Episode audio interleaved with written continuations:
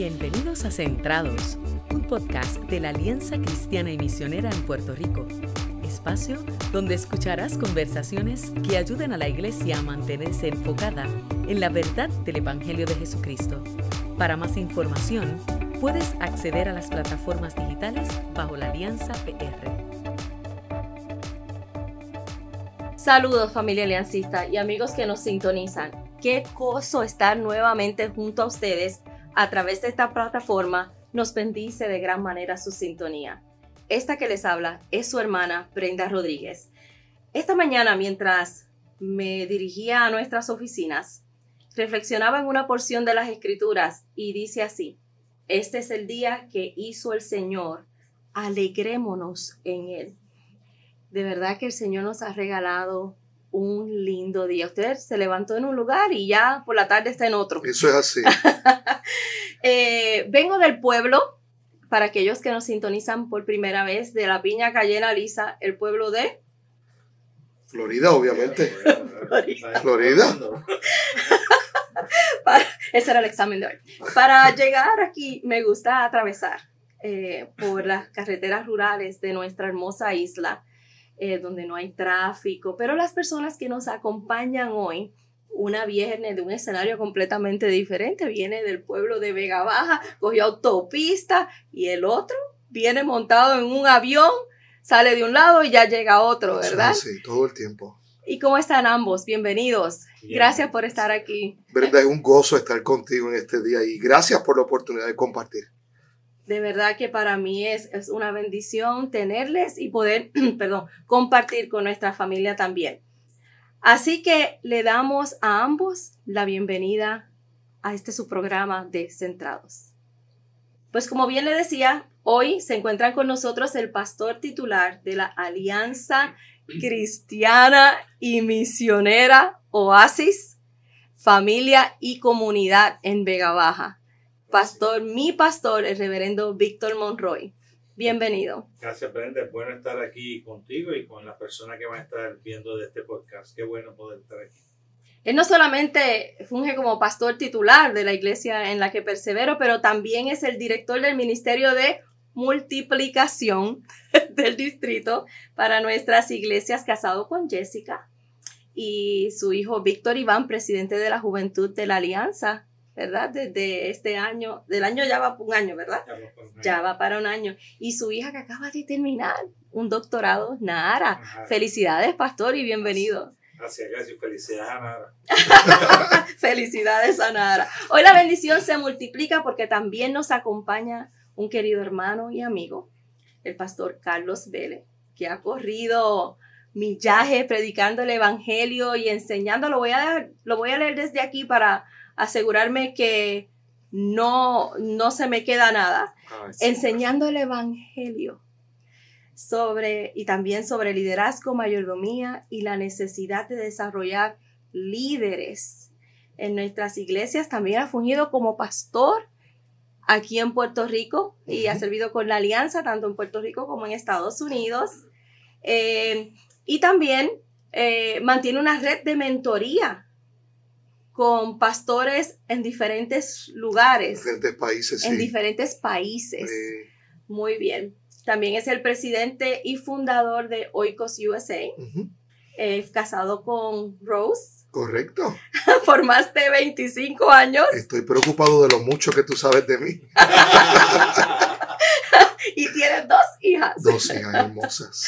Bueno, pues ah, bienvenidos a ambos. Gracias. ¿Qué tal si comenzamos a a platicar en este episodio sobre el tema que estoy segura que ustedes conocen muy bien, eh, cómo nosotros definimos el discipulado.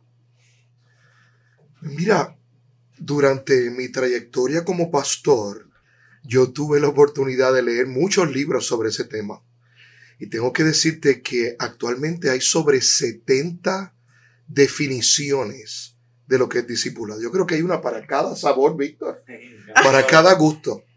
Pero nosotros en cultura de discipulado hemos establecido que un, un discípulo, bueno, discipulado es aprender de él a ser como él. Aprender de, él, a a ser ser como, como él. O sea, nosotros aprendemos de gente como tú y yo a ser como Cristo. Eso, Sencillo y complicado. sí, sencillo y complicado porque a la misma vez de que suena fácil, pues ese él que somos tú y yo, ¿verdad? que es Víctor y yo, tenemos la tarea no solamente de buscar a esa persona en la que vamos a invertir, pero la parte más importante es que nos toca a nosotros mostrar, evidenciar quién Cristo es en nuestra vida para que otros puedan verlo y copiarlo. ¿Qué tú dirías, Víctor? Sí, y, y ese concepto de discipulado está fundamentado en una vida que, que nosotros vamos a imitar eh, y que la gente también tiene que ver en nosotros y poder imi- imitar de nosotros para poder eh, completar ese, ese círculo o ese ciclo que Carlos estaba definiendo hace un momentito. Y esto es un tema para creyentes, para no creyentes o, para ambos. O eso es algo... Tú sabes que una de las bendiciones de la escritura es que Dios no trabaja con circunstancias, sino con principios. Y los principios aplican a toda cultura, en todo tiempo, en todo lugar. Y entonces hemos observado que cuando nosotros obedecemos al Señor, no importa el contexto en que lo hagamos, Dios va a honrar eso. Por ejemplo, yo he tenido la maravillosa experiencia de discipular gente que ha venido a Cristo, ¿verdad? Luego, luego del bautismo. ¿Qué, cosa tan hermosa. Guiar a la gente nueva en el Señor a que desarrollen su intimidad con el Señor y que aprendan a caminar con Él. Pero también hemos utilizado el discipulado como una herramienta evangelística, sentándonos con gente que no conoce al Señor y al presentarle la buena noticia, dice, pues yo quiero de eso. Mm, Y entonces se, se presta para ambas cosas. se presta para ambas cosas. Qué Eh, bien. eh, en- inclusive cuando uno mira con calma eh, la palabra del Señor y nos da esa encomienda de, de ir y hacer discípulos. eh, depende del libro que tú lo veas, dice ir y predicar el Evangelio o ir y hacer discípulos. Entonces, eh, está la necesidad de usar el discipulado como una herramienta para compartir el mensaje y a la misma vez usar el discipulado como una herramienta para formar gente. Y, y yo creo que entonces debemos estar claros que el panorama es completo en lo que el Señor espera que nosotros hagamos cuando habla del tema del discipulado. Precisamente en estos días hablando con una persona en, en otro contexto eh, de país, ¿verdad? Eh, me hablaba precisamente de cómo ella ha estado discipulando una persona no creyente por- o la estuvo discipulando por un periodo de tiempo hasta que eventualmente esa persona acepta a Cristo como su Salvador que nosotros en este contexto, la mayoría de las veces pensamos que tiene que convertirse primero para entonces comenzar un discipulado. Qué interesante. Tú sabes, Brenda, que nosotros todos, no importa que seamos pastores, no seamos pastores, eso es irrelevante, tenemos una constante obstinación de meter a Dios en una caja. Mm. Ve, nosotros siempre queremos que Dios actúe de esta manera, paso uno, paso dos, paso tres. Y la soberanía de Dios y su gracia nos los impide. Porque Dios hace lo que quiere, como quiere y cuando quiere. Y entonces yo, yo creo que los que nos están viendo, nos están escuchando, deben abrazar la gracia de Dios y entender que la palabra no va a regresar atrás vacía y que obedecer a Cristo va a fortalecer, a fortalecer a los que están y a atraer a los que no están. Y es una excelente oportunidad, ¿verdad, Víctor?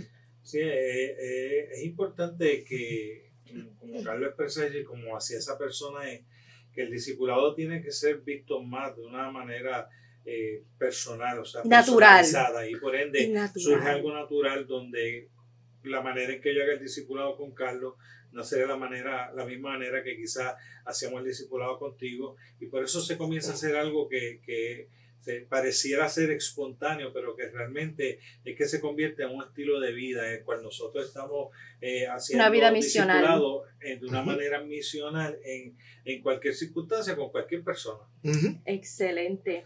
Entonces, eh, cuando un discípulo es considera- considerado eh, Discípulo. discípulo. Gracias. Gracias por leer la mente. Me quedé ahí como que, sí, discípulo. ¿Y por qué? Sí. ¿Qué te gusta? A mí me, es que yo, yo respiro vivo para esto. Te voy a explicar por qué. Eh, Dios me ha dado la oportunidad de plantar algunas iglesias. Y al principio, pues yo iba al seminario de cómo plantar una iglesia en 90 días, y cómo los siete pasos para hacer esto, y los, Los 14. programas, los programas. Ay, sí, la- las cajitas de nuevo, ¿verdad? Este, que a veces son más ataúdes que cajitas. Pero um, uno, uno aprende a seguir, eh, mira la tristeza de esto. Uno aprende a seguir la experiencia que otro tuvo con Dios en vez de buscar su propia experiencia con Dios.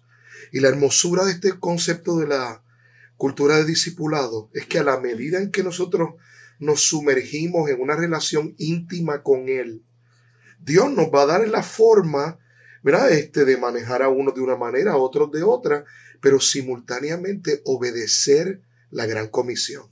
¿verdad? Este, aquí hay gente que lleva posiblemente años en la alianza, como yo, ¿verdad? Yo llevo más de 30 años en la alianza. Y para muchas personas la gran comisión es un fondo. ¿Verdad que sí? Dígamelo a mí. Para otros es, es un lugar donde oramos por, por gente que va. Y se nos olvida que la ofrenda más grande que usted puede dar a la gran comisión es tu Sí, propia vida. Y el misionero más grande que Dios está esperando a lanzar es a ti. ¿verdad? Y que no tienes que ir a la otra parte del mundo, que sino que posiblemente tu vecina que se pasa mirando por la ventana necesita que tú la llames a la acera y le digas, ¿por qué no nos reunimos para Claro. contarte lo que Dios está haciendo en mi vida? Eso es. Y eso es una excelente oportunidad. Ah, el, el- el proceso ese de, de convertirse en di- discípulo, eh, pues, obviamente empieza con que tú tienes a alguien que está invirtiendo ese tiempo en ti.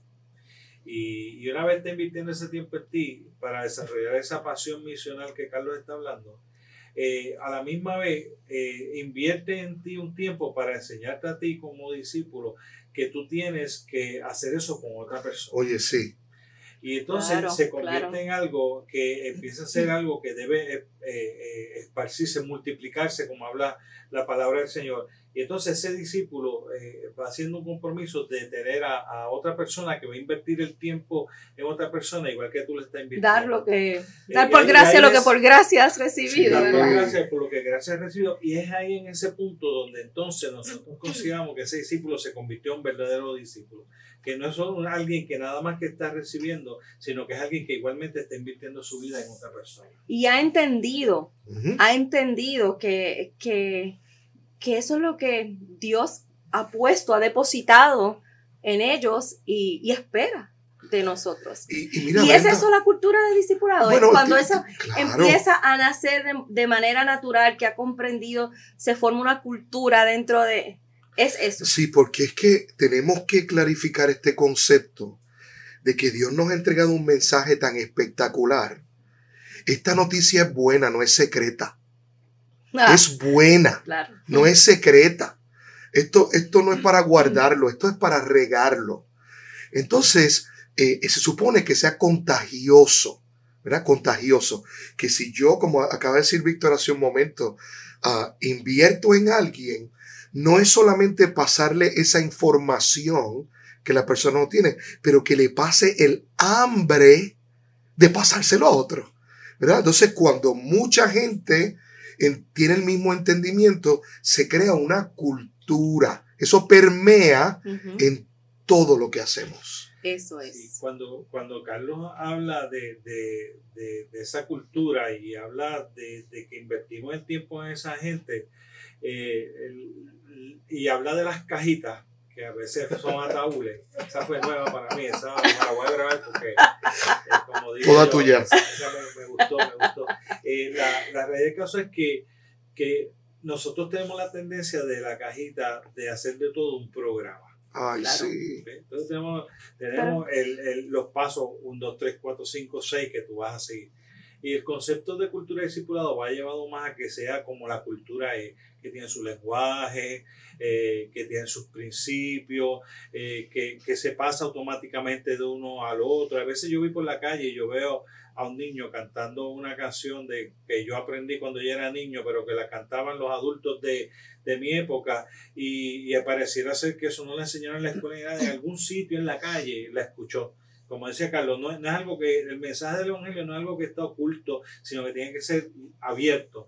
Y entonces la cultura del psicólogo procura eso, procura que sea una vivencia, un estilo de vida, un algo normal que sucede dentro de eso y no necesariamente un programa de, fase 1, fase 2, fase 3, fase 4, fase 5, ayer el discipulado acabaste, tienes que empezar con el otro.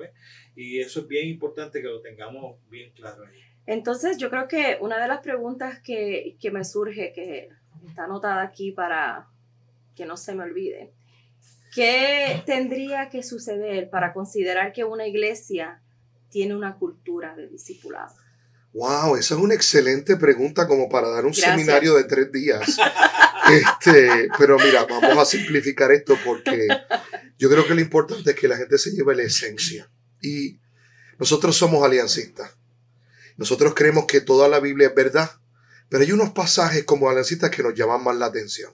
Mateo 28 es uno de nuestros estándares. Cuando Jesús dijo, ve y haz discípulos por todas las naciones o de todas, ah, las, naciones. O de todas las naciones. Nosotros podemos interpretar eso de varias formas. Porque nosotros podemos ir, pero hay lugares como Puerto Rico donde Dios ha traído a las naciones aquí. Amén, amén. ¿Entiendes? Hay comunidades mexicanas, dominicanas, haitianas y de tantos otros lugares, cubanas, que están aquí en Puerto Rico, que tienen la misma oportunidad y la misma necesidad. Gloria a Dios. Y esto es bien sencillo. Quiero hacerte una pregunta. Si un hombre de España y un hombre de Puerto Rico se pierden en el yunque, ¿cuál de los dos está más perdido? Los dos están igual de perdidos y los dos necesitan salvación, ¿verdad? Y hay que alguien los encuentre. Entonces, ese es el primer elemento, ¿verdad? Que entendamos que no discriminamos, que es para todo el mundo. Lo segundo que dijo el Señor fue bautizándolos, ¿verdad?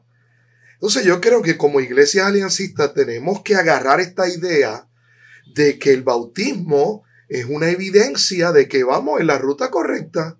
Y yo creo que cada iglesia de nuestra, de la Alianza Cristiana y Misionera, este, una de esas marcas de que tenemos la cultura de discipulado es que está llegando gente a aceptar al Señor y se están bautizando.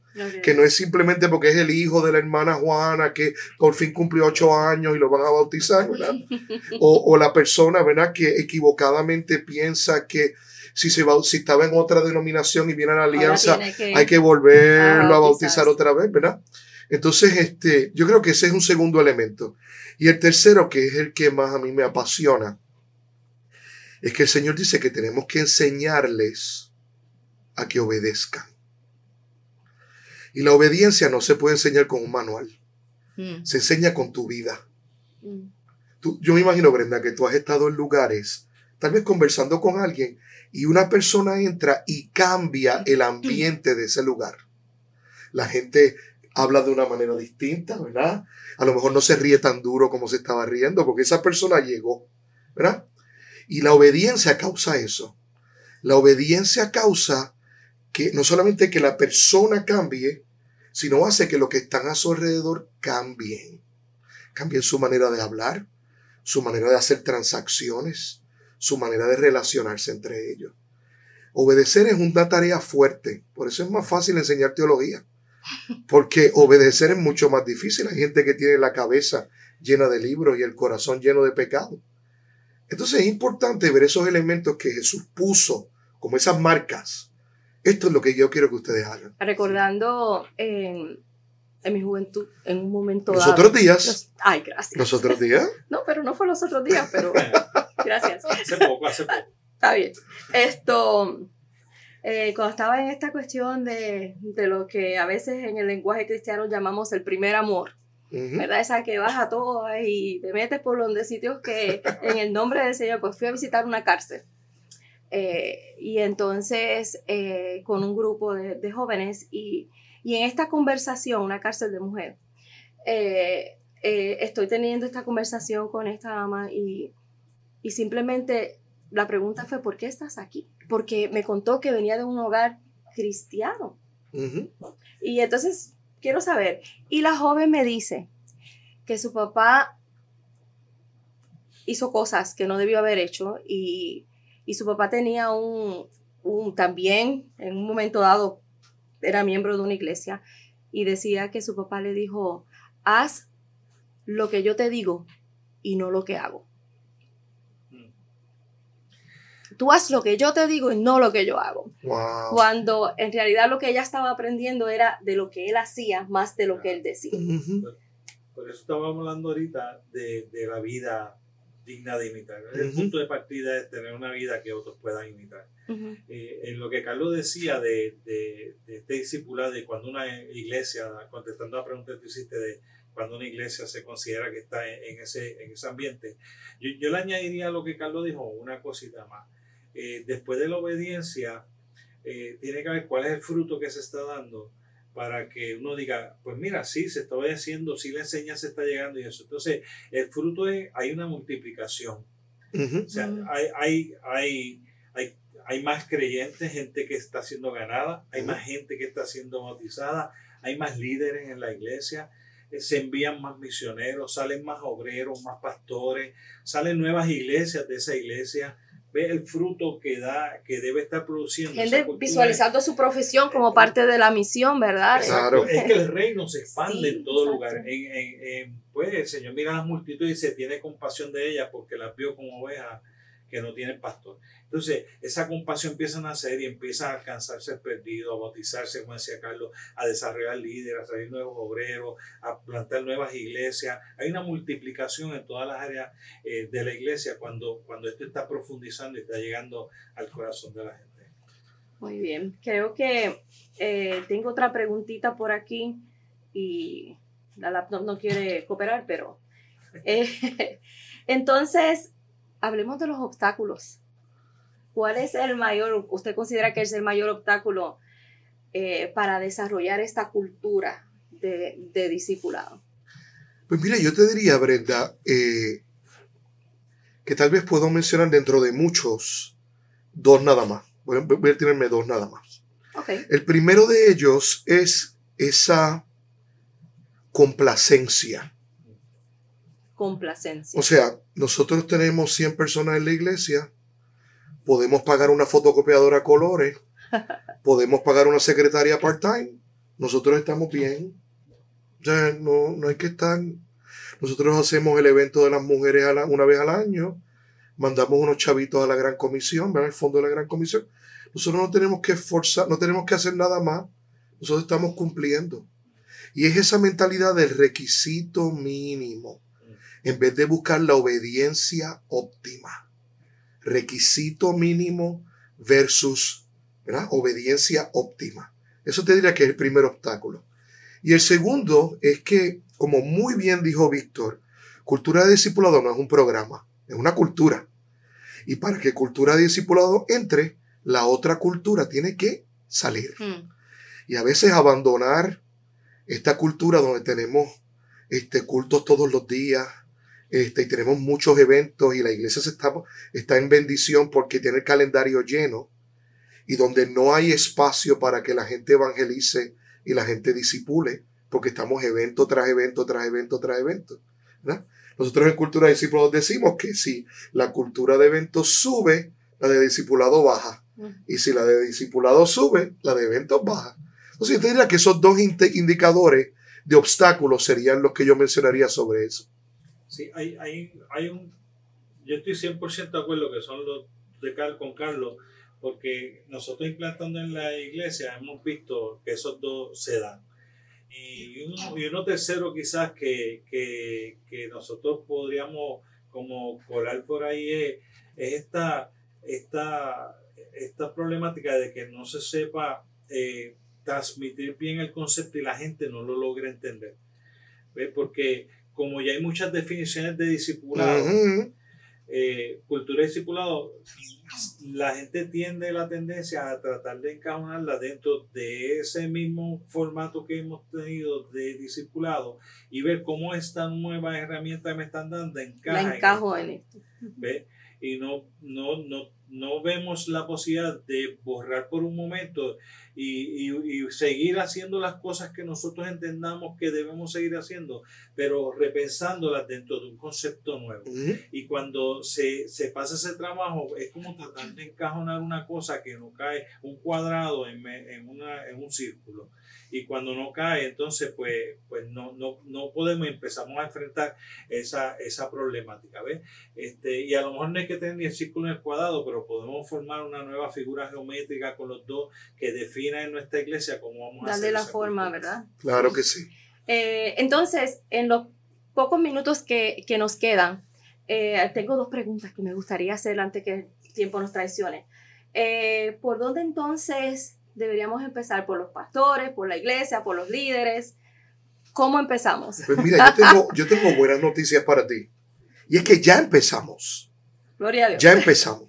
Porque el apoyo que hemos recibido de nuestro superintendente es espectacular. Mm. Yo trabajo con muchas denominaciones este mismo concepto y muchos de nuestros distritos en Estados Unidos, inclusive en la alianza en otros países.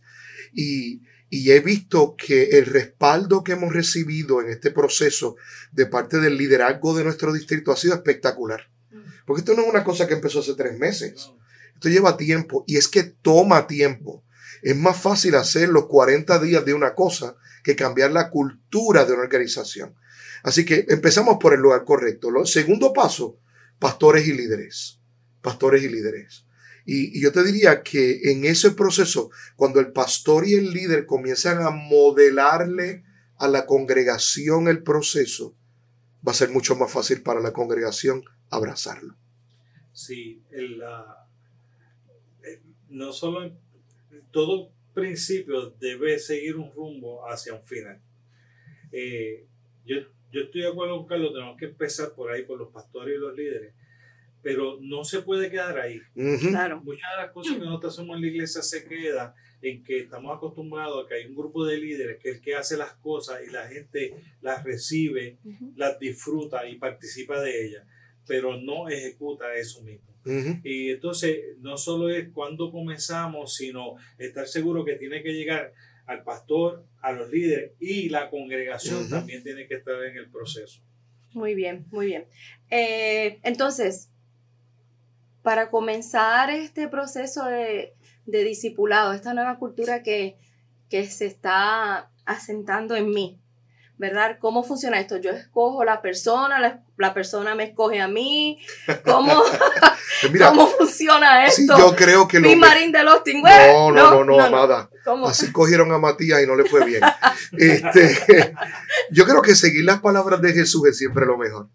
Miren lo que él dice. Vosotros no me elegisteis a mí, yo os elegí a vosotros. Y tú sencillamente debes buscar una persona que te preste su oído. Tú sabes que no todo el mundo nos escucha. Claro. Pero hay dos o tres que nos escuchan. Entonces, no, no son, en el caso mío no son muchos. Pero, pero, pero hay dos o tres que escuchan. Y tú empiezas con eso. Tú, tú sabes quiénes son esas personas. Tú sabes quiénes son esas personas. Ora por eso mira quién te está prestando su oído. Y comienza una relación así como, como esta conversación. Y mira, Pablo le dijo a Timoteo, lo que tú viste y oíste de mí, haz eso. Tú estás yendo a la alianza, de, a tu alianza, a tu iglesia madre, desde hace cuántos años. ¿Sabes cuántos sermones tú has escuchado? ¿Cuántos estudios bíblicos? Pues mira, coge lo que te están dando, procésalo y pásaselo a otro. Lo importante no es lo que tú vayas a decir, es si ese mensaje lo pueden ver en, ti. Haz lo que hago, no lo que... El punto de partida, el punto de partida es esa, esa persona que te, que te escuche. Porque si no, nos vamos a encontrar con un poco de frustración.